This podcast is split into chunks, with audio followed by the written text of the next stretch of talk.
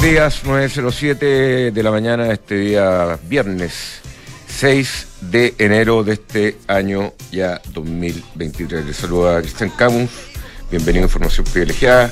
Me encuentro acá con eh, el Niño Maravilla, don Fernando Zavala. ¿Cómo está Fernando? Muy buen día, doctor Camus. ¿Cómo le va? Eh, es viernes, estamos en enero, ah, el día pre- pre- espléndido aquí en la capital. Sí. Así que estamos optimistas, supongo, ¿no? Sí, por eso estoy te puse esta canción Ya. que se llama Bailando en el Techo, Sí. que es lo que como que estamos deseando un poco Sí. con respecto a, a señales que están saliendo. Es como la música de fondo de esas películas como de, de los lagos en, en Estados Unidos, ¿no? Así como lancha. eh, Ah, sí, eh, eh, una, digamos, una, una canción alegre. Buena, buena, Sí, sí. o sea, se puede prestar para cualquier ambiente, A cualquier ambiente. ya sea bu- bueno o más o menos. Bueno o muy bueno. Pero la cosa es que, bueno, el dato de, del IPC en Chile, variación mensual de 0,3, eh, bueno, ya por lo menos estamos en el nivel de cero algo. Eh, uno. O sea, acuérdate que tuvimos IPC, de- el de marzo 2022 fue de casi un 2%. Claro. Ahora tenemos un IPC de 0,3%. El mes pasado fue 1%. El mes antepasado, eh, octubre, fue de 0,5%. Y ahí ha venido en un descenso y tuvimos una decepción en, en noviembre y ahora en diciembre se reajusta la tendencia a la baja del IPC, eh, lo que también le da respiro un poco al Banco Central respecto a la, a la política que está haciendo. Y este fenómeno, que lo hemos venido conversando, ya se está viendo eh, a nivel eh, mundial, porque ha salido inflación en, en Estados Unidos, en Europa. eh, De hecho, hoy día tuvimos datos de la eurozona, eh, donde la inflación parece. Ahora, hay analistas que dicen que lo que voy a decir no hay que tomárselo demasiado a pecho aún, pero parece empezar a ceder. ¿ah? Eh, de hecho, están impulsados por algunas sorpresas positivas en términos inflacionarios de los precios de, de la energía. ¿ah? Eh, la, la inflación anualizada en la zona, en la zona euro. eh, sin incluir ni energía ni alimentos, llegó a 9,2. Y de hecho, ayer, si no me equivoco, o antes de ayer, habíamos tenido datos de Alemania, antes de ayer, ah, datos de Alemania que la inflación bajó de 10% en noviembre anualizado a 8,6% en diciembre. Entonces empiezan a ver las primeras señales de que esto por eso quizás ya estamos en el techo de Quizá. la inflación. Quizá. Porque, mira, la inflación fue causada por un, un problema también de, de logístico, de, de escasez de bienes, de, por eh, producto de las cadenas de producción, eh, y eso se ve interrumpido un poco por el COVID. Tuvimos la guerra en febrero, que todavía no cumple un año. Eh, ese, ese factor ya está medio, por lo menos medio aislado, se destacó como factor eh, principal en el precio del gas, en el precio del petróleo y en el precio de otros bienes. Eh, vemos caídas generales en el comercio. Acá en Chile tuvimos un 9%. Vemos que hay comer- eh, comercio bastante estoqueado también. Sí, pero Y- te acuerdas y- que lo comentamos. Aunque digan que lo van a guardar para la próxima temporada, esa, ese producto. eh, La bodega, oye, el otro día, ¿ah? oye, caso concreto real de un retailer grande, eh, no sé si estoy autorizado a decir el nombre, así que no lo voy a decir, pero que estaba mandando productos, pues no le cabían en bodega Santiago, lo estaba mandando a Arica. Eh, había en bodega en Arica disponible, entonces mandaban productos a Arica Pero, para, haciéndolo correr desde Santiago a Arica. de Santiago a Arica para guardarlos allá un ratito y después traérselos cuando a medida que fueran vendiendo. Claro, ahí hay que rezar de que no pasen de moda, pero hay bicicleta, hay cosas que son eh, Claro, también son vienen más, más multitemporada. Claro. Pero- Paraguas, porque los paraguas no pasan de moda, asumo, ¿no? Eh, no sé, no sé. no sé, bueno, como los paraguas siempre los compraba en la calle cuando empezaba a llover, ¿no? Claro. Oye, ya, eh, las mayores variaciones, como quizás estamos acostumbrados, se dan en eh, alimentos y bebidas no alcohólicas 1,1%. Esto es bien doloroso decirlo, Mm. porque mm, eh, es eh, una de las categorías que más afecta a la gente más pobre de nuestro país. Recordemos, la inflación es un impuesto especialmente a los más pobres. Eh, es un costo que le pega lo más duro a, a aquellas personas que menos tienen y en particular en la categoría de alimentos y transporte Eh, transporte no, no destaca eh, con un alza, sino que esta vez con una baja, lo cual creo que eh, es, un- es una buena noticia para los más pobres de nuestro Una país. baja marginal de eh, 0,5. Sí. Mira, ahí en ese comentario, yo te digo, más pobre. Imagínate que tú, como eh, si eres pobre, tenés la necesidad primero básica de comer. ¿ya? Y ahí ese precio, como pobre, te ha subido un 24.7%. Después necesitáis tomar algo. Eh, y eh, ese ha subido un 13,3% en bebida alcohólica y tabaco. Después necesita transportarse, 18.3%. Ponte tú que ya no tengáis celular porque eres pobre, pero toda la gente que tiene celular se ha visto, eh, o comunicaciones, a la baja, un 5,6% en términos anualizados. Los restaurantes y hoteles, eh, también pongámosle que no vais nunca, eh, pero que eh, va la gente un poco más pudiente, 7%. Eh, perdón, 16.5% ha subido ese rubro. Es el rubro, el tercer rubro que más ha subido. ¿ah? Sí. Eh, y también, eh, bueno, la salud ha tenido un, un- No hay ningún ítem que tenga eh, en 12 meses la inflación que eh, es la meta, el rango meta, que es el 3% del Banco Central, que viendo esta inflación final de- del mes 2000, ve- eh, del año 2022 de casi un 13%, 12,8%, eh, la meta a- a- está puesta para el 2024 a normalizar esto. Si esto sigue, esta tendencia a nivel mundial y no tenemos nuevos eventos malos, como por ejemplo lo que puede pasar con el COVID en China, eh, deberíamos estar bailando en el techo. Así es. Oye, eh, ¿te puedo poner otro tema, Sí, estimado doctor? Eh, esta semana ha sido como la semana donde, la típica semana, primera semana del, del año, donde se, se conocen los resultados de la prueba de. ¿Cómo se llama ahora? Prueba de aptitud, de la PAES. PAES. Y, y como todos los años, eh, surge el debate sobre la diferencia entre la educación privada y la pública. Eh, yo solamente quiero hacer un comentario, eh, o dos comentarios más bien. Eh, llevamos casi 20 años discutiendo el tema de educación, yo diría en, primera, o una de las primeras líneas, ¿no? Desde... de- Bueno, el tema de educación ha estado en, la primera línea desde hace mucho tiempo, pero, pero las protestas estudiantiles del, del 2006, el movimiento de los pingüinos, pusieron el tema definitivamente en, en- la prioridad de la política y, de ahí para adelante nunca más hemos dejado de conversar. Y tengo la sensación, doctor, de que hemos retrocedido, pero kilómetros, ¿ah?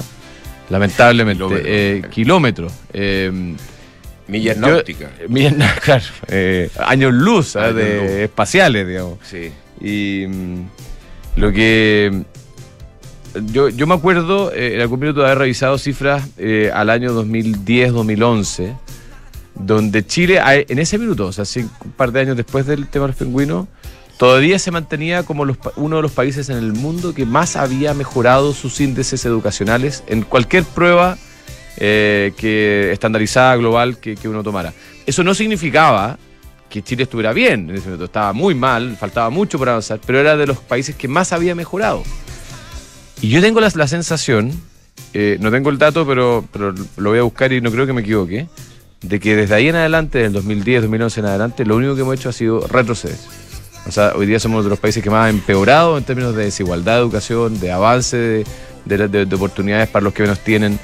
Y yo creo que eso debe hacernos reflexionar de realmente qué es lo que se quiso lograr. O sea, ¿que ¿Queríamos realmente mejores oportunidades o queríamos simplemente hacer un punto ideológico eh, y provocar una, una tensión en, en- en nuestro país que, que finalmente terminó en, en, eh, no sé, eh, en- un retroceso importante.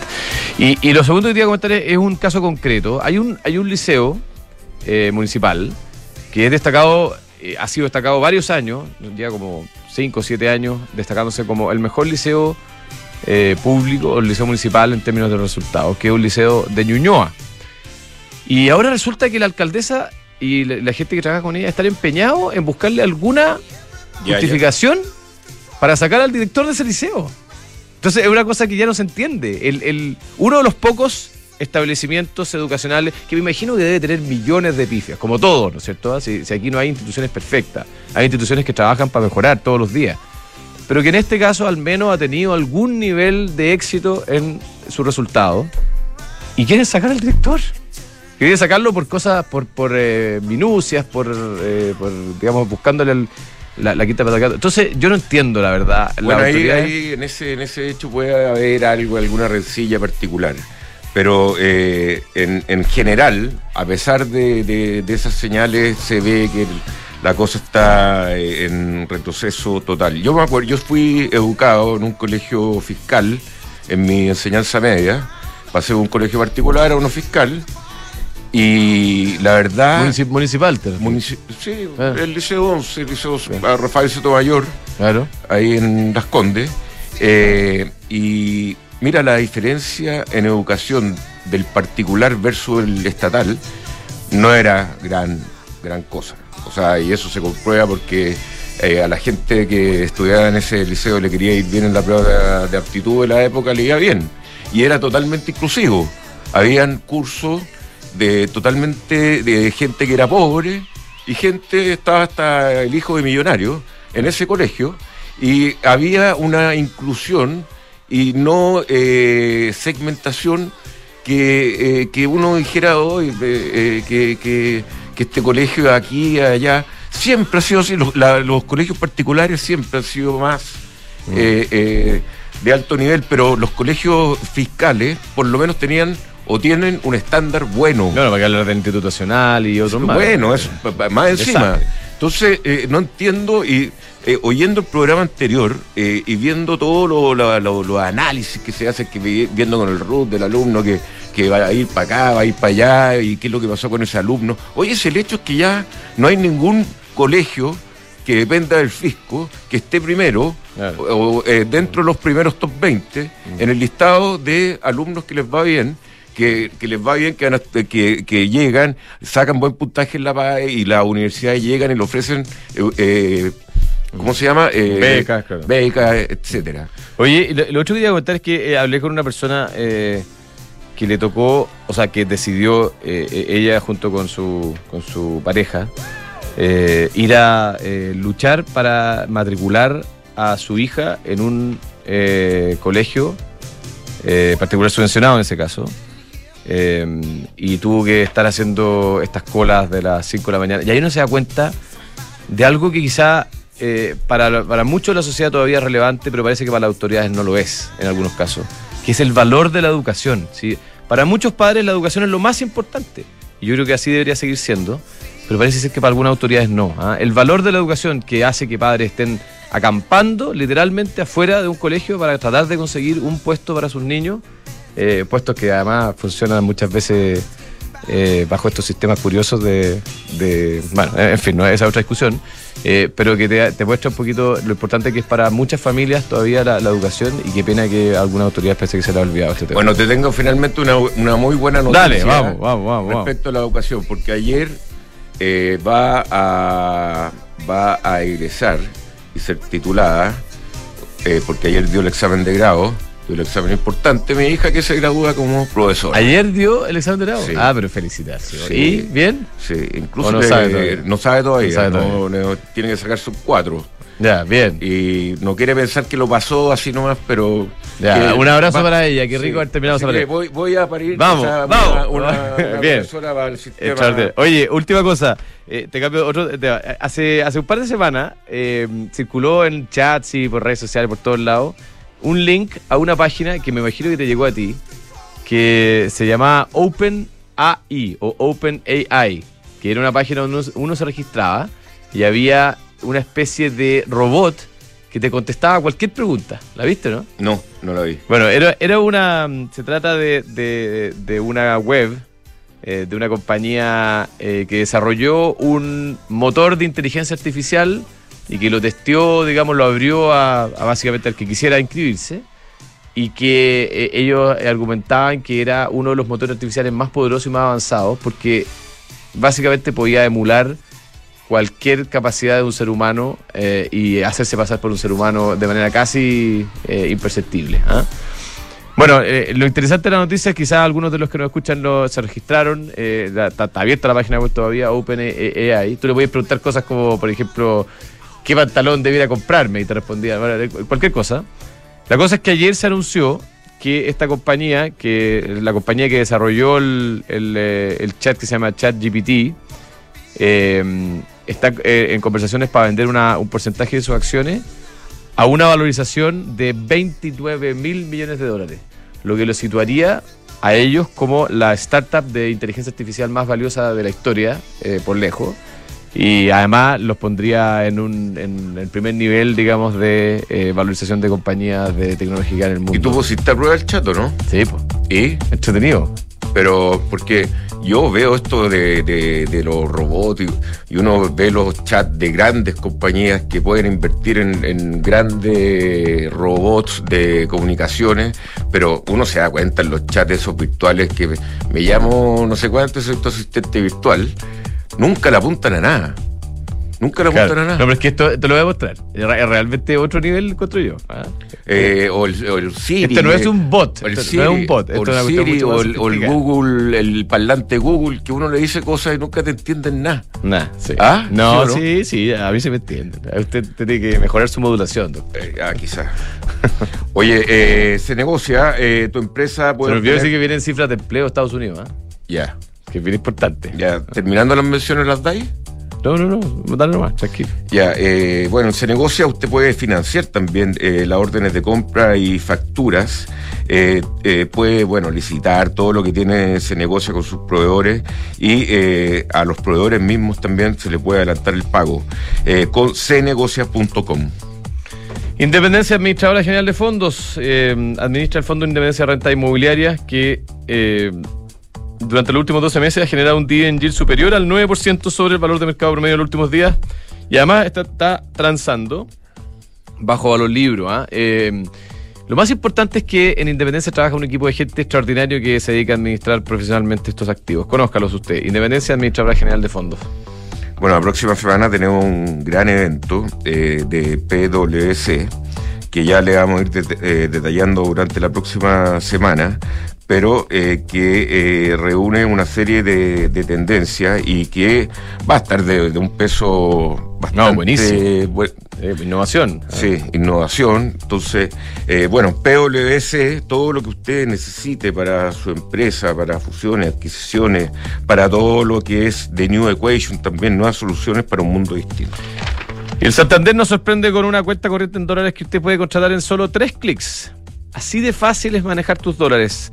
Lo hace 100% online en santander.cl. Santander, tu banco. Y ahora en adelante podrás pagar en, el restaurantes con un código QR sin tocar plata, ni máquinas, comprarte tus libros de estudios con descuentos, cargar tu teléfono, aceptar eh, todas las tarjetas en tu negocio o cobrar con un link de pago. Mercado Pago la fintech más grande de Latinoamérica. Y RecCheck digitaliza el compliance con un software de gestión integral de todo el flujo de cumplimiento. Deja atrás esos procesos manuales y cámbiate a la automatización, digitalización y centralización del compliance con RecCheck. RecCheck con Q. Contáctanos en reccheck.com.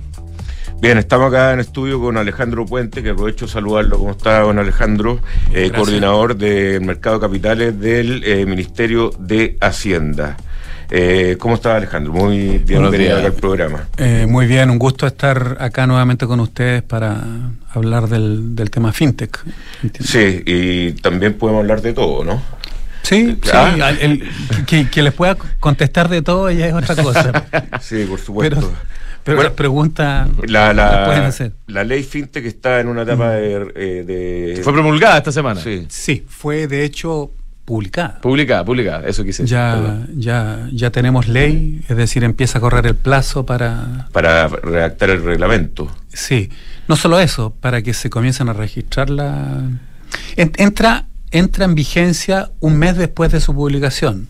Y de ahí los plazos para que se registren las empresas fintech eh, y después para la aprobación de, su operación. Y estos, todos estos hitos tienen, tienen unos, unos plazos definidos. Aquí es importante entender que eh, para poder eh, seguir operando, eventualmente todas las empresas fintech que actualmente existen tienen que hacer el proceso de registro y autorización. ¿Y ese registro y autorización es simplemente un registro por ahora o ya, por ejemplo, las exigencias de, espalda, de capital, de cosas que seguramente el reglamento va a requerir, eh, tienen que empezar también en esa etapa? Es que precisamente por eso es que, es que hay dos, dos plazos, ¿no? Primero, un plazo para el registro que es de, de 30 días, donde la CMF que es el regulador y supervisor de esta, de esta industria, también eh, revisa los antecedentes y luego eh, viene todo el proceso ya más, más detallado para precisamente dar la autorización de, de, operación de, la... Entonces ahí, ahí es que, por supuesto, se tiene que cumplir los requisitos que establece la CMF por norma de carácter general a fin de eh, que puedan operar adecuadamente en, el tipo de servicios financieros que estén o productos financieros que estén ofreciendo. ¿Cuántas fintech esperamos o menos que se inscriban?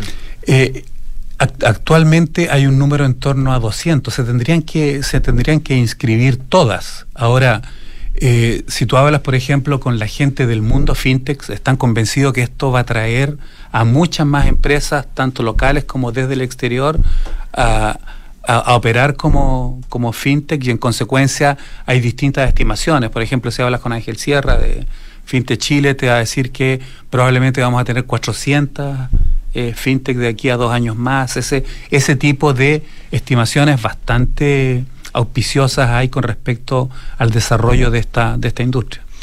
Oye, eh, estimado Alejandro, la, mm, como tú señalas, la, la ley le eh, concede o impone, dependiendo cómo uno lo mire, un rol bien relevante en el ordenamiento de todo este nuevo sistema fintech a la CMF.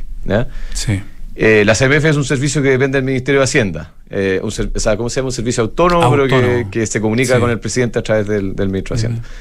Eh, en tu opinión, o, más bien desde la mirada de ustedes como mercado de capitales y, como, y viendo los impactos, ¿está preparada la institucionalidad y en particular la CMF para recibir esta, esta andanada, digamos, de, solicitudes, de registro, de información que, que se les viene encima, si es que llegan 400 instituciones a registrarse como fintech?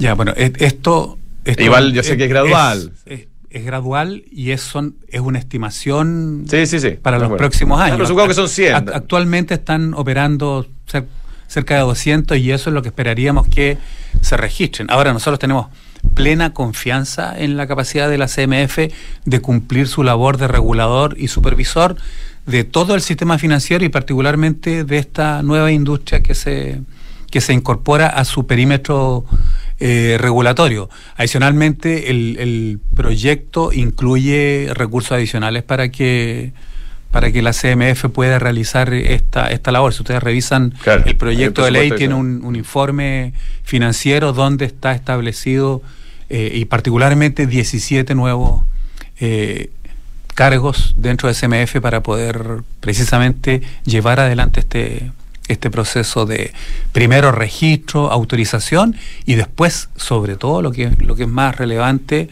una supervisión de la operación de esta... Y va a haber todo un periodo eh, de definición de las normas para la operación del, de las empresas fintech y para el funcionamiento de lo que se llaman las finanzas abiertas, porque uno de los capítulos y bien relevante de este proyecto, tal vez el más relevante en términos de cambiar el, sistema financiero, transformarlo, modernizarlo, es precisamente la, la finanza abierta, es decir, la interoperabilidad entre las distintas empresas fintech con los actores.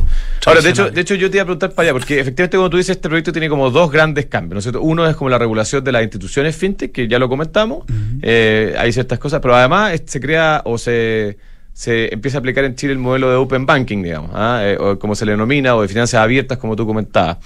¿Cuáles cambios debiésemos empezar a ver en tu mirada en términos del mercado capital del sistema financiero eh, con la entrada en vigencia de este nuevo protocolo de traspaso de información, además donde la información ya eh, pasa a haber una obligación de entrega con de ciertos estándares, etcétera? Sí, bueno, aquí lo primero que es importante recordar es que nosotros ya teníamos todo un, una industria fintech operando.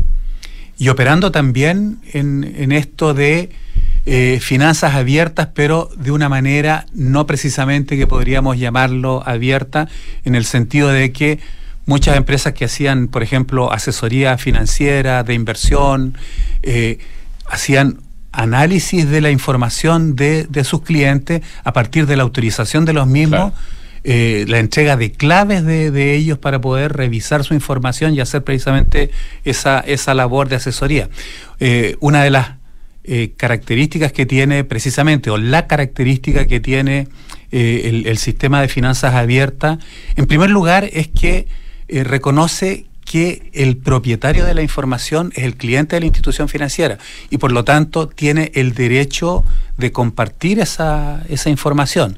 y en segundo lugar, también establece protocolos para ese para esa entrega de información y ese intercambio de información y eventualmente incluso eh, transacciones eh, a partir de la autorización que entregarían que entregarían los clientes entonces lo relevante es que se norma eh, esta esta posibilidad y se obliga a las distintas instituciones a precisamente permitir que, que los clientes hagan efectivo ese ese derecho que tienen sobre su información financiera. Esto, por supuesto, lo que implica, por una parte, es todo un desarrollo tecnológico para poder realizar esta operación, todo lo que tiene que ver con la interoperabilidad, las famosas API que, conectan las distintas instituciones, fintechs e incluso las instituciones tradicionales tiene que desarrollarse, tiene que ser normado por el por la CMF los, los protocolos para, para hacer toda esta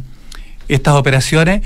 Y en segundo lugar, esto por supuesto lo que hace es incrementar la competencia, eh, reducir costos, eh, incluir a nuevos actores precisamente a través de, este, de esta reducción de costos, es decir, que tiene varios beneficios para los distintos actores, personas y empresas, esta, eh, estas, estas finanzas abiertas o este componente de la, de la nueva ley Fintex. Inclusión, mejoras tecnológicas, y mayor competencia. Alejandro, eh, comentaba recién que eh, 17 eh, personas van a estar ahí en la, en la en, ¿cómo se llama el, CMF? CMF. Eh, y esas 17 personas, me imagino que, eh, ¿cómo, ¿cómo fue un, cómo las encontraron? Porque un criterio de selección es gente que tiene experiencia en estos temas, la mandaron a capacitarse en algo, o eh, ¿cómo, cómo lo, lo, han hecho ahí desde el ese punto de vista para conseguir a esa gente. No, está la gente todavía. Exacto. Ah, ya.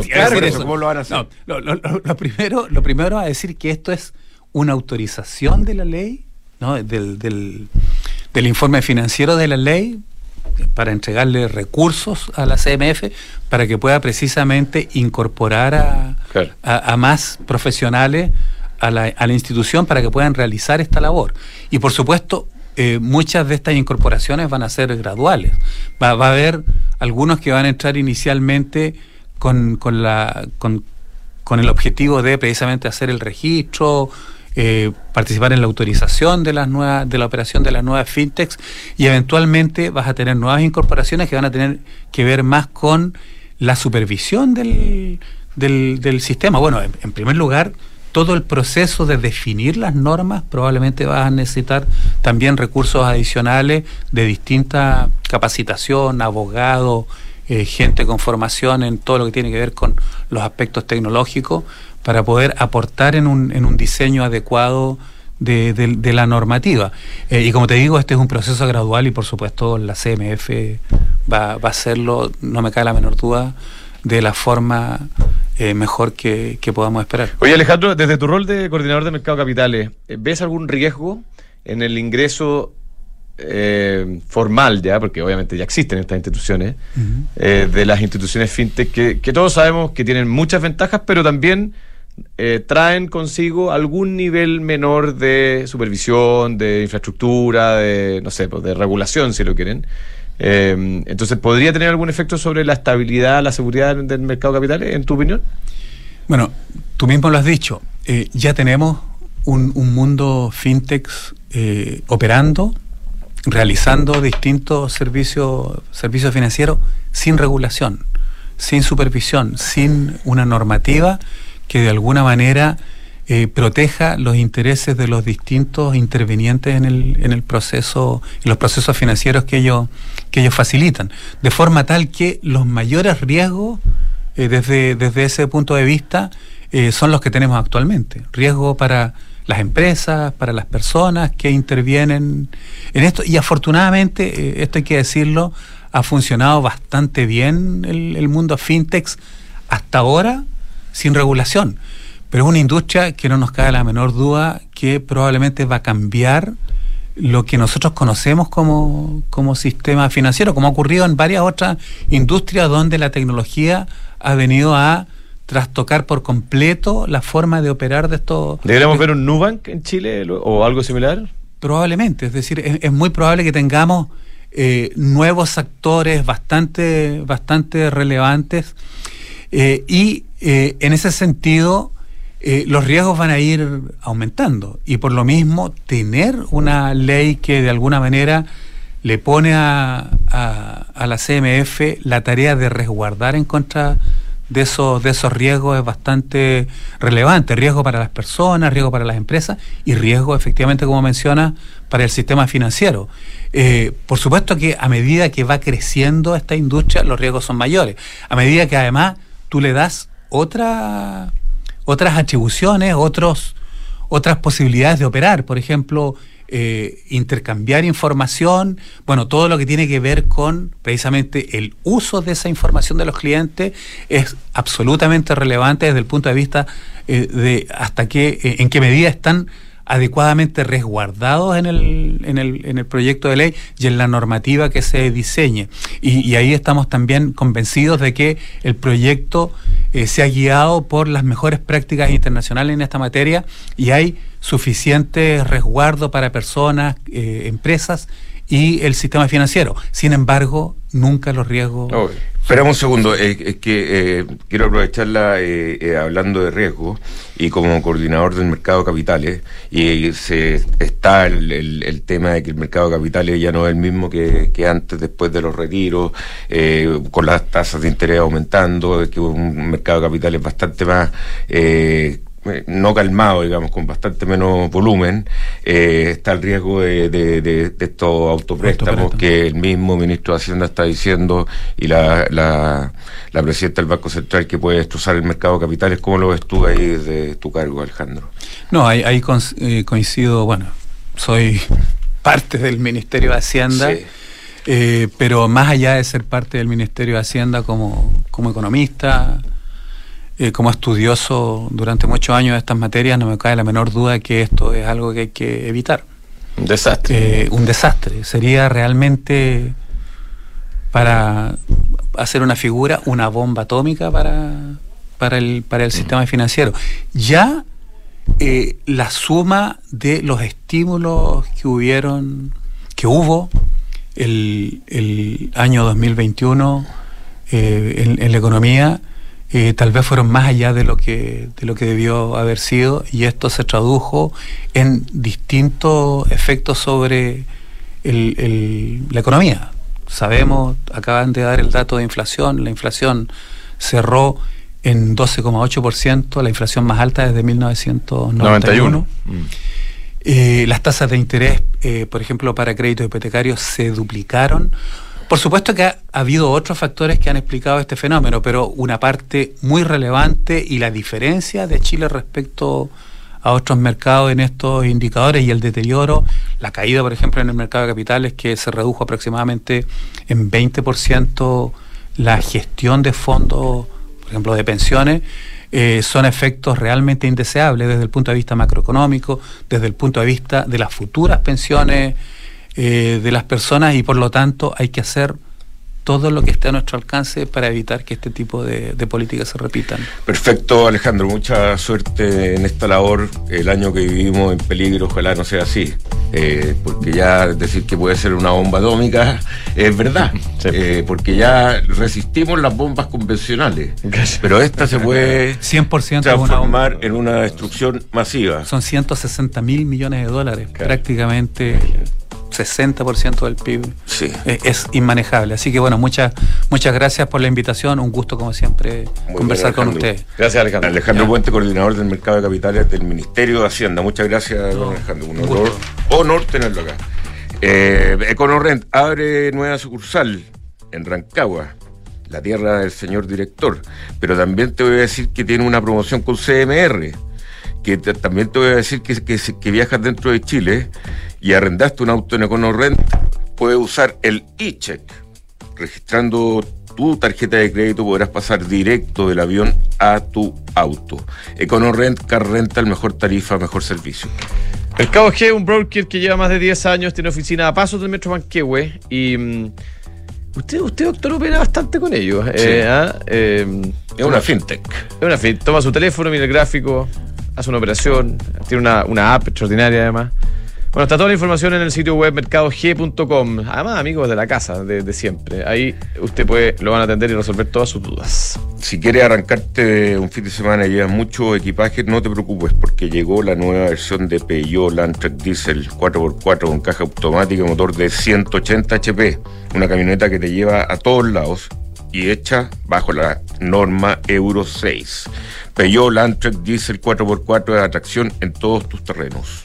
Si usted quiere invertir en un departamento, invierte a ojos cerrados en Almagro. Tiene cuatro años de arriendo garantizado y es muy fácil. Encuentra toda la información para invertir en almagro.cl slash espacio y. Bueno, Ducati está con la modelo Scrambler, que es una moto de 803 centímetros cúbicos con un look eh, cool, vintage eh, y con una tecnología hondera y juvenil. Está en una promoción que desde el precio de lista que costaba, esto nos va a ayudar en la inflación por lo menos, 11 millones 800 mil pesos a 9,490 eh, y con capacidad de financiar. Y bueno, lógicamente son unidades limitadas en Ducati. Book, un software integral de gestión de personas que te permite llevar la felicidad de tus colaboradores al siguiente nivel, automatizando todos los procesos administrativos en un mismo lugar. Súmate a la experiencia Book. Visítalos en belargauk.cl. Y Falcom, una empresa de asset management independiente que se dedica a distribuir, administrar y asesorar inversiones financieras tanto en Chile como en todo el mundo. Está dirigido a clientes institucionales, a family office, a fundaciones y a personas de alto patrimonio. Falcom. Bien.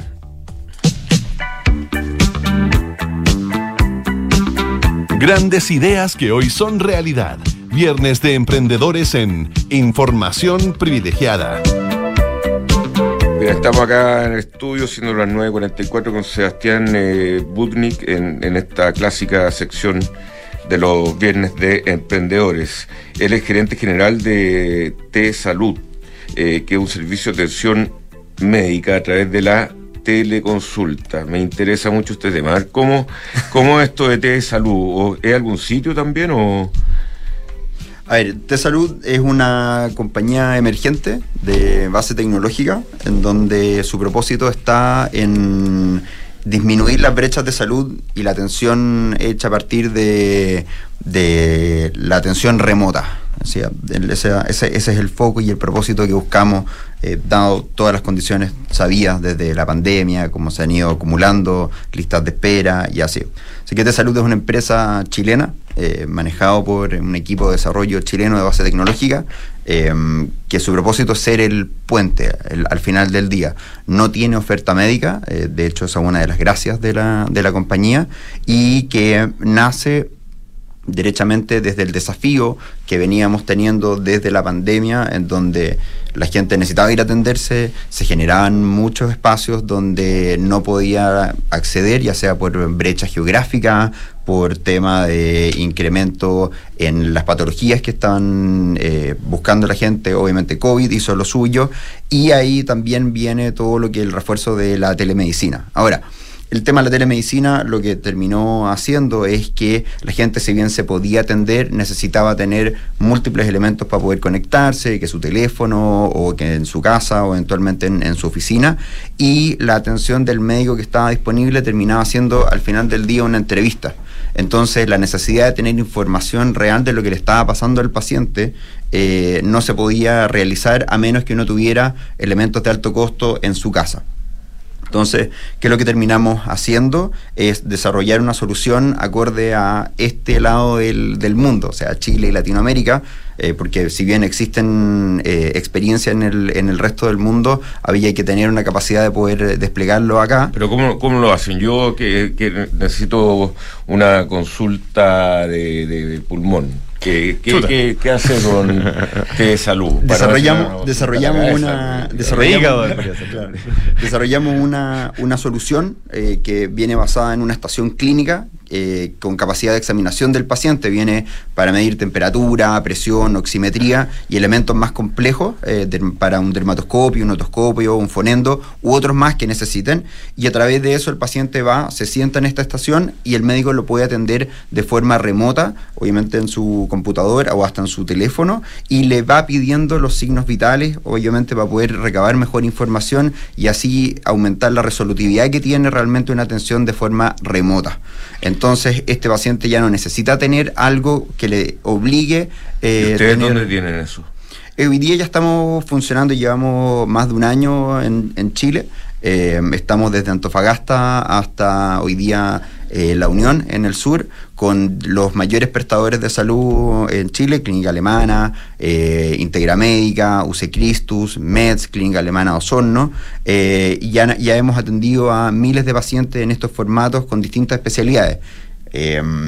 desde obviamente la parte de medicina general, pero también dermatología, eh, broncopulmonar, pediatría eh, infanto-juvenil y así varios otros más que han permitido que este paciente que se va a sentar a la estación clínica pueda realmente ser examinado, pero de forma remota. O sea, el médico tiene mucha mejor información y no tiene obligación de moverse para realmente hacerlo. Entonces, la intuición que ustedes en el fondo desarrollaron es que el elemento escaso acá es la hora del médico, ¿no? Hay varias cosas que son escasas.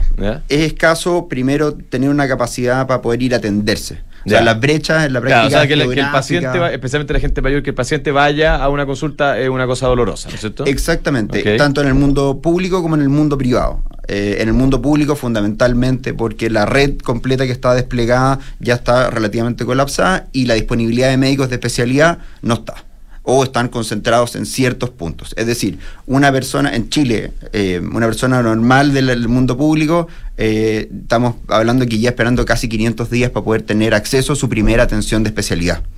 Eh, y en el mundo privado pasa muchas veces, y de hecho pues, este, este proyecto parte en La Serena, en donde una persona que se quería ir a atender con un dermatólogo tenía que esperar meses para que se abriera un cupo, o si no, su mejor médico es agarrarse el avión y venirse a Santiago. Ya, entonces, en el fondo, ir a la consulta es caro y además no hay suficientes médicos especialistas.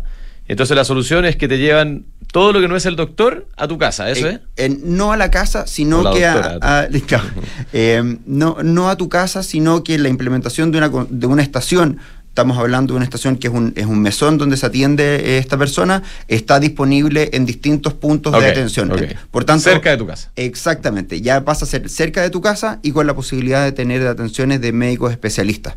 Entonces, en la práctica ya todo lo que significaba desplazamientos de cuatro o cinco horas de personas para poder recién acceder a que ojalá estuviera ese médico ese día, eh, no es necesario y los médicos pueden atender desde donde siguen atendiendo, ya sea de manera presencial y abren un espacio para la atención telemática o derechamente mantienen una constante en la atención telemática. Ahora, eh, ¿cómo, ¿cómo es para que el doctor esté ahí porque, eh, o para disminuir los plazos? Porque uno se mete a cualquier clínica particular y te están dando dos meses de espera para cualquier tipo de consulta casi.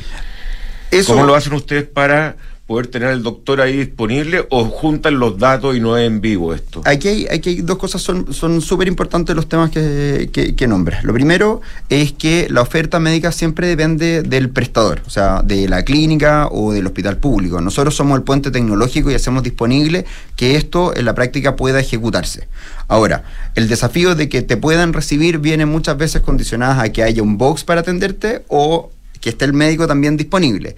Y en esto, la práctica lo que hacemos es que el médico está disponible para múltiples puntos de atención, dado lo que se abra como agenda. Y como nosotros somos un puente tecnológico, nosotros nos integramos a toda la capacidad de atención que ya tiene el mundo público o el mundo privado. No ponemos una, un, un, stop en eso y te decimos, mira, sabes que tenéis que mandar los datos a lo mío. No, yo me integro, yo soy parte de ese flujo de atención, de manera que para ellos el proceso de atención normal de, de, lo que ocurre en sus puntos, ya sea la red de ABS o las clínicas o las tomas de muestra, en fin, no tenga que cambiar para poder realizar una atención. Pero si ustedes buscan en el, sistema que tienen, buscan la hora que esté más cercana, en la clínica que esté... Eh, no sé, si yo quiero una hora, eh, me da lo mismo a qué clínica voy a ir porque voy a ir a tu, a tu centro, digamos. Pero eh, esa, esa hora con el, con el doctor, ustedes la toman eh, y dicen, bueno, la hora antes posible está con el doctor de la clínica alemana o, el doctor de la clínica Santa María, ¿o no? Pasa lo siguiente, es eh, yo me voy a eh, tender a Integra Médica, quiero tomar, o a la clínica alemana, quiero tomar una hora con un dermatólogo, veo el centro que me queda más cerca y tomo una hora como si me fuera a atender con el dermatólogo en ese centro. Entonces voy y atiendo. No pasas por una atención de T Salud, sino que pasas por una atención que es íntegramente de la misma clínica, por ejemplo. Y, lo, y, lo importante de, este proceso es que si bien, como, como decía, va al mundo eh, privado y partimos en ese, en ese espacio con miles de pacientes ya atendidos, probados y funcionando, eh, lo que ya nos permite pensar en el, en el siguiente paso, es que también las brechas más grandes se presentan en el mundo público. Y ahí es donde estamos partiendo, de hecho, hoy día, en un convenio que firmamos con el Servicio de Salud Metropolitano Norte, en Lampa, en donde vamos a atacar como primera instancia todo lo que hay de listas de espera en salud mental tema que hoy día está súper fuerte eh, y que la gente, obviamente, con todo el arrastre de la pandemia, se sobrecarga. Así es que vamos a trabajar en esa línea con el hospital psiquiátrico, el servicio de salud y una estación en Lampa, de manera que toda esa población que está obligada a viajar horas a Santiago para poder atenderse, ya pueda ser atendido con no solamente la entrevista, sino que también con la examinación de los signos vitales para poder hacer vigilancia después de cómo evoluciona. Oye, t-salud.cl, ¿eh? Sí. Punto com. Está bueno, ¿eh? interesante. t-salud.com. Ah, punto com, punto com, muy bien, muy bien, eh, Sebastián eh, Butnik, muchas gracias, muy interesante que les vaya muy bien y ojalá esto ayude a tener una mejor salud en Chile. Eh, vamos y volvemos. Cotiza y licita las compras de tu empresa con Cenegocia. En Cenegocia digitalizamos el proceso de cotizaciones y licitaciones para que las compras de tu empresa sean rápidas, consigas ahorros y tengas total trazabilidad. Con más de 20.000 proveedores conectados en línea, en Cenegocia consigues mejores precios, más ofertas y nuevos proveedores para tus compras empresariales. Ya lo sabes, cotiza y licita en Cenegocia. Visítanos en cenegocia.com. Invertir en un departamento no es fácil. Miles de dudas te saltan en un momento. ¿Que, ¿En qué comuna compro? ¿En cuánto lo puedes arrendar? Pero con Almagro me fui a la segura. Y es que cuando me dijeron que tenían cuatro años de arriendo garantizado y aparte, según los brokers de propiedades, los departamentos Almagro son los primeros en ser arrendados y que permite tener arrendatarios responsables y de calidad, la respuesta fue fácil. E invertí a ojos cerrados. ¿Quieres saber cómo lo hice? Entra a almagro.cl slash espacio y Almagro ¿Dónde prefieres trabajar? ¿Donde los jefes son figuras inalcanzables o son líderes inspiradores? ¿En una empresa que solo piensa en su propio beneficio? ¿O en una donde los beneficios son para ti? ¿Dónde quieres trabajar? ¿Donde te consideran un recurso o una persona?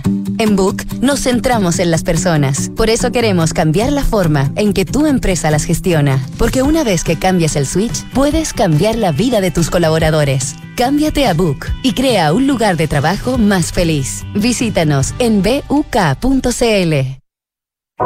Desde hoy, contratar una cuenta corriente en dólares es tan fácil que lo puedes hacer en solo tres clics. Si eres cliente Santander, contrátala 100% digital. Una cuenta con la que podrás comenzar a guardar tus dólares para transferir al extranjero, recibir transferencias en dólares, comprar y vender dólares online e invertir en mercados internacionales y mucho más. Conoce más y contrátala en www.santander.cl. Santander, tu banco. Infórmese sobre la garantía estatal de sus depósitos en su banco o en www.cmfchile.cl.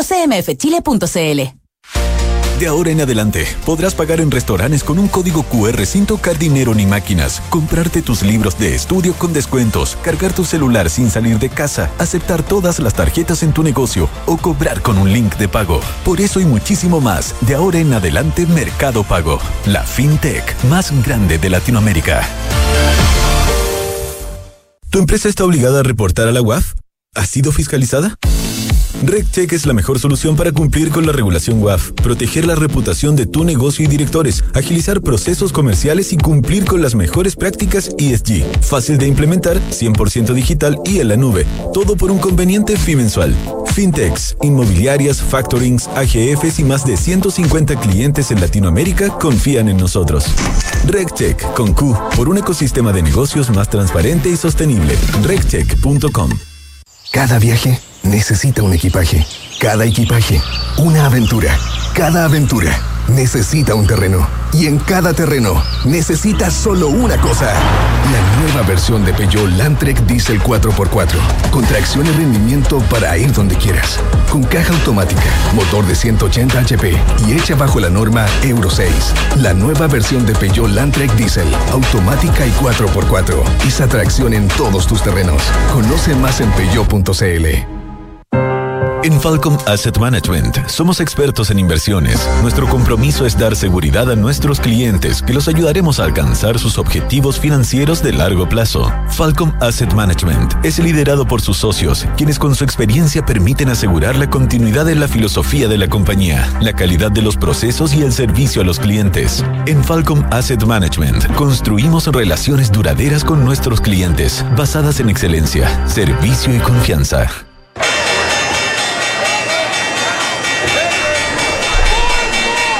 Bien, estamos de vuelta con eh, el pantallazo de, de don Sebastián Pufé. Un pantallazo elegante. ¿Cómo estamos, Sebastián? Hola, Cristian. Bien, ¿y tú? Muy feliz año. Igualmente. Eh, oye, eh, ya, cuéntanos que, bueno, salió el dato de inflación acá en Chile, en Europa, en todos lados. Sí, sí mira, el, sí, efectivamente el dato de inflación en Europa el, digamos, el subyacente sale un poco más alto, lo que, eh, eh, digamos, no es, un, no es un, claro, algo muy bueno, digamos, la inflación eh, se queda un poco arriba todavía, y acá, en general, el dato de inflación sale bastante alineado, o sea, si tú miras las expectativas que, que te muestran de los economistas que publican en Bloomberg, está un poco más abajo, mostraba un 0,2, pero el mercado tenía en los precios una inflación de un 0,38, entonces al final sale un 0,3, eh, nos sorprende mucho, la verdad, y, en ese sentido tampoco vimos grandes movimientos en, los activos por, por ese lado. Y hoy día un mercado, te diría, bastante tranquilo, está, está viendo, Europa no se ha movido mucho, las bolsas están levemente arriba, eh, tampoco hay tanto movimiento en Estados Unidos y, te diría que el, dólar hoy día algo recupera afuera, pero aquí el tipo de cambio está súper estancado entre los 8.50 y los 8.60 desde que partió el año. Y ahora todos estamos esperando ahora a las 10 y media los datos de empleo que, se publican en, Estados Unidos, eh, donde estamos esperando bueno la creación de empleo, los payrolls y eh, la tasa de desempleo que también que, todo sale en media hora, así que eso debe activar un poco el mercado, pero una partida lenta, hoy día solamente se han operado poco más de 100 millones de dólares en el mercado del, dólar, que es bastante poco para la hora, así que eh, yo creo que después de ese horario vamos a tener más, más actividad. Muy bien, Sebastián. Sebastián Pufé, eh, asociado senior de Credit Corp Capital, muchas gracias. De nada, Cristian, que esté muy bien. Buen fin de semana. Chao. Bien, nosotros nos vamos, los dejo con Visionarios con la historia de Netflix. Gracias.